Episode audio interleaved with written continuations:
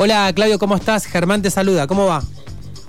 Muy buenas tardes Germán, muy buenas tardes a toda la audiencia de FM Sueño, a toda la gente de los barrios de ahí de la delegación, con quien siempre de alguna u otra forma estamos en contacto, así que bueno, contento este, de esta comunicación. Buenísimo, sí, buenísimo porque está bueno también, ¿no? Acercarle el delegado, ¿no? A la, a, la gente, ¿no? Acá, y bueno, ahí vamos a hablar un poco de eso, de, qué, de cómo viene la situación. Pero para hablar de lo que tiene que ver con la noticia en sí, eh, contanos, Claudio, la semana pasada se conocieron que hubo dos casos de COVID-19 en la delegación acá de Puerto Moreno, acá en el kilómetro 10. Eh, comentanos cómo está la situación, por favor.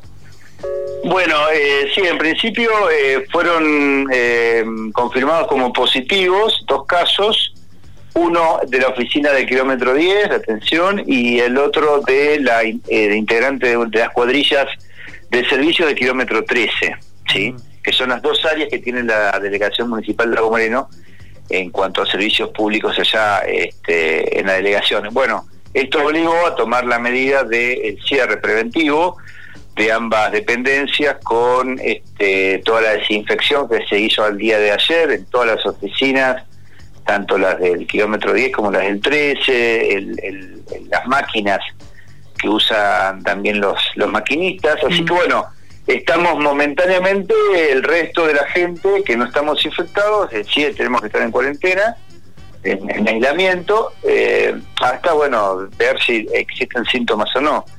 Eh, esto, bueno, es lamentable, pero es una realidad que también está sucediendo en toda la ciudad, en toda la mm. Argentina y, en el mundo mismo, ¿no? Con, mm.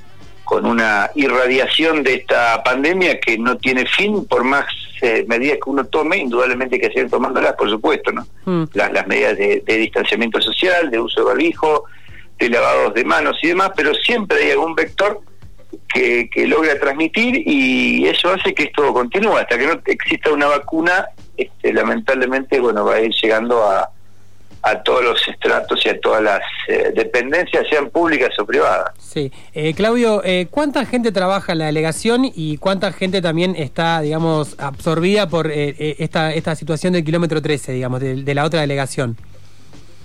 No, en este momento, eh, en cuanto a lo que es la delegación, las oficinas del kilómetro 10, mm. en total son cuatro personas, mm. que hay tres que están con aislamiento, sin síntomas, y una persona este, con COVID positivo, que ya se está recuperando favorablemente, gracias a Dios. Y en el kilómetro 13 tenemos eh, un solo infectado y hay, eh, hay 9, 12, 13 personas que están aisladas. También eh, sin síntomas y el que tiene COVID positivo también recuperándose muy favorablemente, cuestión que probablemente en pocos días salen del alta. Así que de a poco vamos a ir retomando la actividad. Eh, estimamos nosotros, eh, por lo que te dicen desde Salud Pública, que a partir del último contacto con el que dio positivo se cuentan los 14 días. Entonces, a más tardar ya para el jueves de la semana que viene, no de esta, sino de la semana que viene, estaríamos retomando las actividades. Bien, estamos hablando con Claudio Otano, si recién te enganchás, él es delegado municipal de acá, de, de la delegación de Lago Moreno. Eh, Claudio, eh, me imagino también muchas demandas también de los vecinos y vecinas de los kilómetros eh, al principio de la pandemia, ¿no? Me imagino el tema calles, poda. Eh, ¿Qué otras cosas también sentís vos como delegado que le preocupan acá a, los vecinos y vecinas de los kilómetros?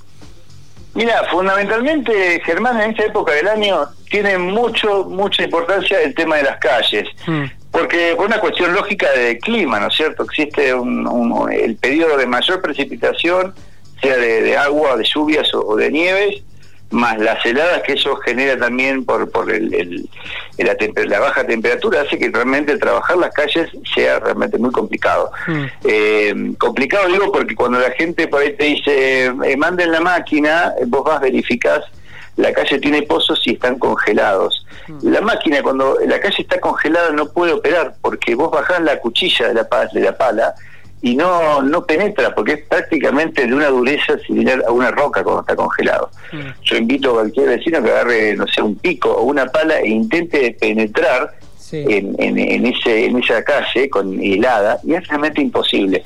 A veces obviamente eso, por ahí algunas personas no lo entienden y se enojan, pero nosotros les explicamos que bueno, tenemos que esperar que pare de llover o de helar, existan dos o tres días de sol, dos días, con dos días ya es suficiente para que seque un poco, blande, y ahí sí se puede pasar la máquina. Tampoco es posible pasarla cuando hay mucha lluvia, porque vos pasás la máquina con mucha lluvia y se genera un barrial que es peor el remedio que la enfermedad. Es un trabajo difícil, mucha gente, yo te diría, la mayoría lo entiende, ¿eh? lo mm. entiende porque uno ve un poco el, nivel de reclamos o la cantidad de reclamos y son mínimos, mm. pero son insistentes, la gente realmente es molesta cuando vas con un auto o para tenés algún apuro y, y tenés tantos pozos, eh, la, solución definitiva termina siendo el asfalto, mm. pero bueno, es una obra muy cara que sabemos que no, no es tan sencilla de hacer. Pero yo te diría que ese es el principal reclamo. Bien, recién estaba pasando un audio que llegaba de prensa de, provincia, ¿no? Que tenía que ver con que la gobernadora Arabela eh, Carreras firmó, eh, eh, rubricó, ¿no? El convenio con todo lo que tiene que ver con la Bustillo hasta el kilómetro 8. Imagino que después este convenio, ¿no? Se extenderá, digamos, para, bueno, para mejorar la calle Bustillo, ¿no? Para ponerla en valor, como se dice, para esta zona, para el kilómetro 10. ¿Ustedes tienen información de esto?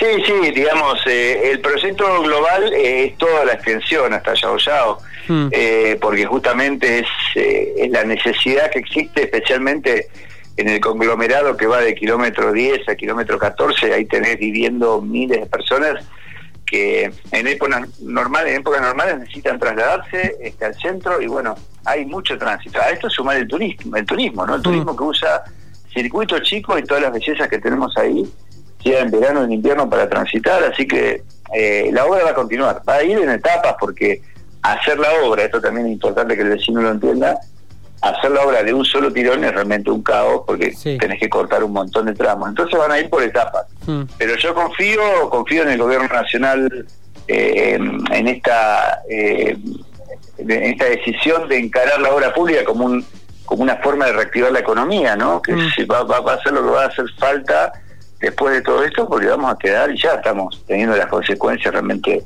desastrosas de un parate económico que le está pasando a todo el mundo también. Y acá me parece a mí que la intervención del Estado es fundamental para generar esta reactivación, por lo menos este dinamismo en la economía. Así que esta obra va a ser importante, así como también la, el, el, asfalto a Colonia Suiza, que se ha hablado también, ese mm. tramo que va desde la ruta de circuito chico hacia la entrada, hacia el puente por lo menos, este sería también una obra de, gran impacto. Hoy ya Colonia Suiza forma parte en, épocas normales del circuito chico. Toda la gente que va a recorrer circuito chico ingresa a Colonia Suiza mm. eh, como parte de ese circuito, lo mismo los residentes que van a visitar, así que se hace necesaria esa obra también.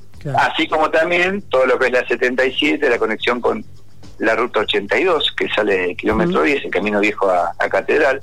Esa obra también va a ser, yo sé que estaba en el presupuesto de este año en la provincia, lamentablemente, bueno, por toda esta situación se reprogramará quizás para el año que viene, pero esa obra también se va a hacer.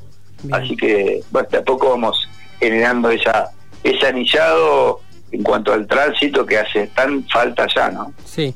Sí, bueno, Claudio, eh, gracias por estos minutos. Está todo aclarado y está buenísimo también que, el delegado hable también con, el vecino. ¿Algo que quieras decir para el final que no te haya preguntado?